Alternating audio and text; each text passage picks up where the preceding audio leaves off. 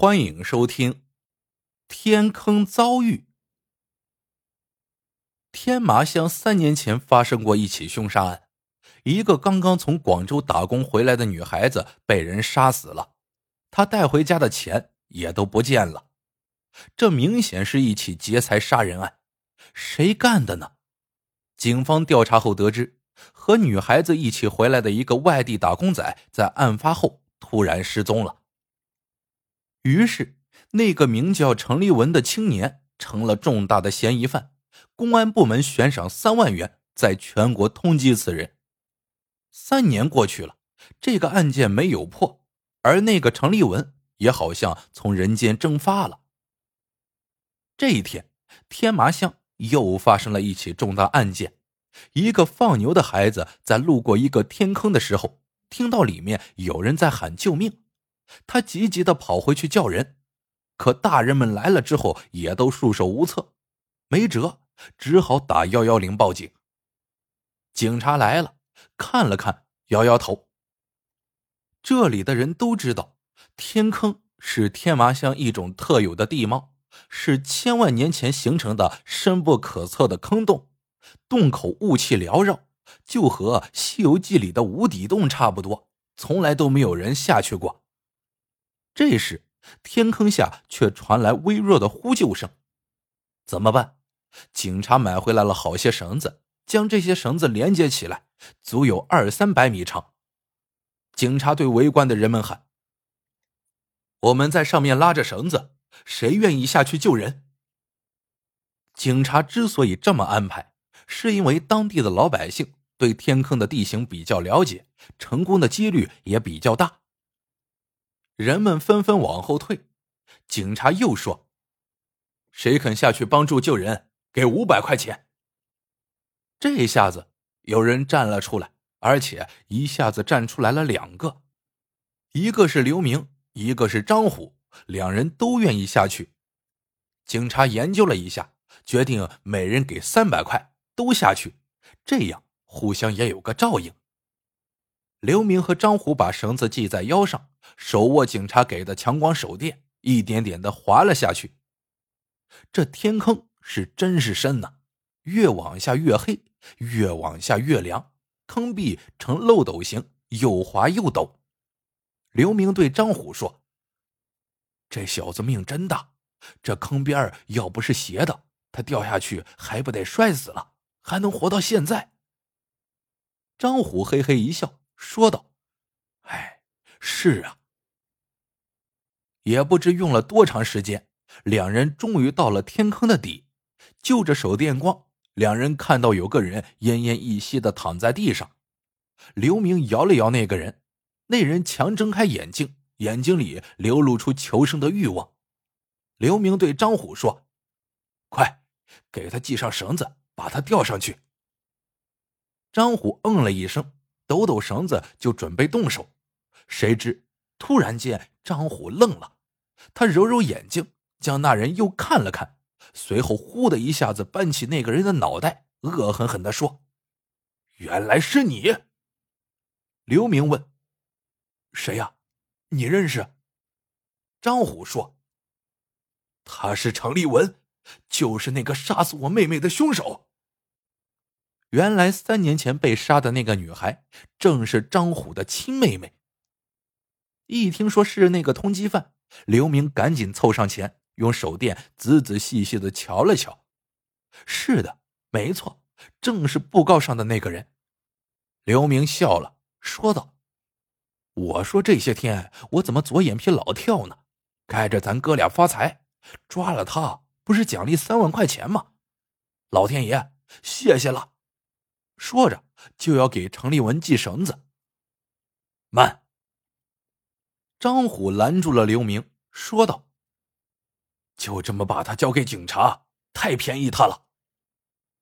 怎么说？你想，我妹妹白白死了，可她却好好的活着。到了公安那儿，顶多判他吃枪子儿，嘎巴一下子齐活了。万一弄不好，判个死缓啥的。”他还死不了，那我妹妹不太冤了吗？那你……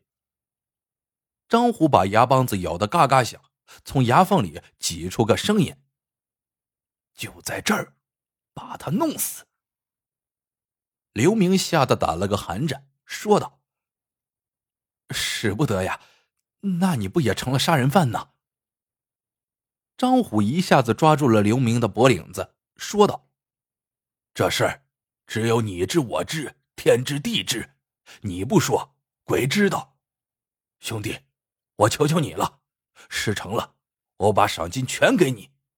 反正警察要的是这个通缉犯，是死是活，他们不管的。”刘明还是把脑袋摇得像拨浪鼓，说道：“不行，不行。”警察一查就查出来了。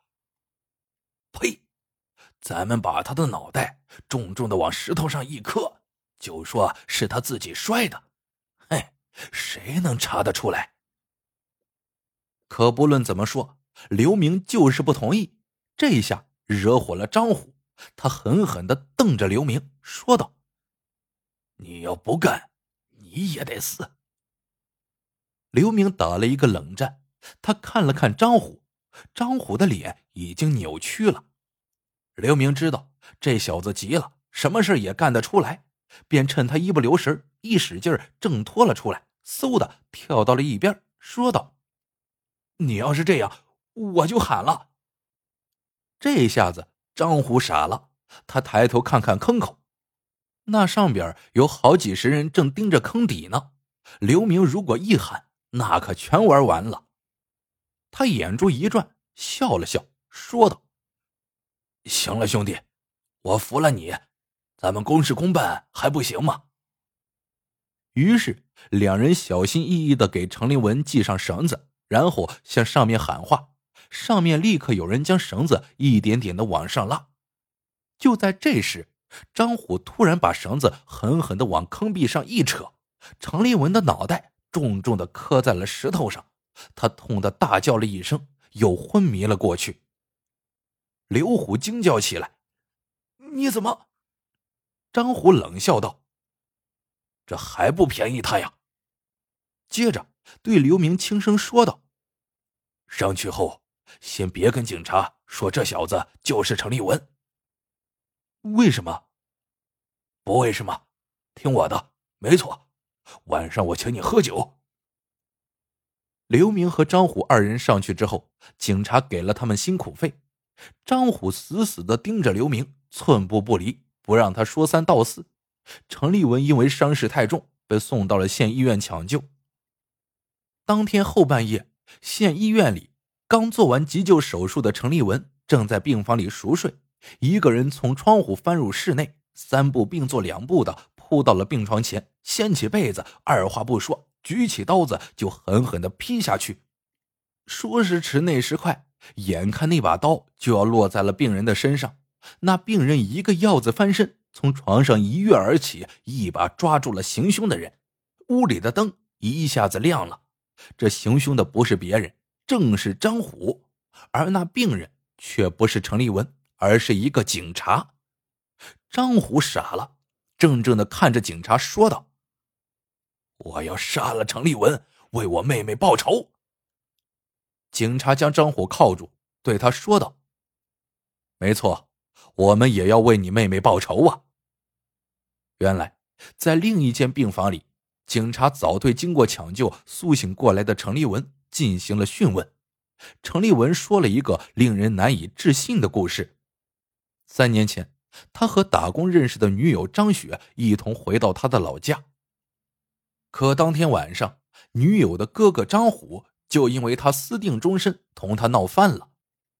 张虎逼着自己的妹妹张雪和一个比他大二十岁的男人结婚，张雪不干，张虎就说：“你干也得干，不干也得干。”因为张虎已经拿了那个男人的彩礼，并且已经赌光了。兄妹俩越说越僵，当天闹得个不欢而散。半夜里。程立文听到张雪的屋子里有动静，就过去看看，不料门虚掩着，一推开门，屋里的张雪已经被人杀死了，鲜血流了一地，地上还有一把匕首。这时，张虎也赶到了，他看到了这一切，将程立文的手抓住，让他攥住了那把杀人的匕首，恶狠狠地说：“好啊，你杀了我妹妹，你等着吃枪子吧！”说吧，就转身出门了。程立文越想越怕，趁着天不亮，急急的逃走了。三年来，程立文东躲西藏，不知何时是个头。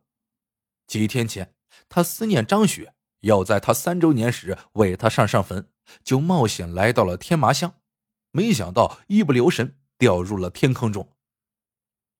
后来经过警方审讯，张虎终于承认了罪行。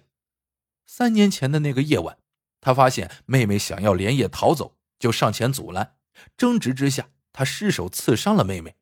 看到妹妹伤势严重，张虎索性一不做二不休，残忍的杀死了自己的亲妹妹。事后还搜走了她的钱财。最后，张虎得到了应有的惩罚。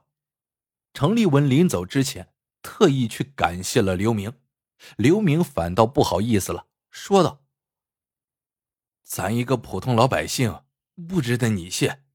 你放心吧，往后每年我会带你为张雪烧几张纸的。”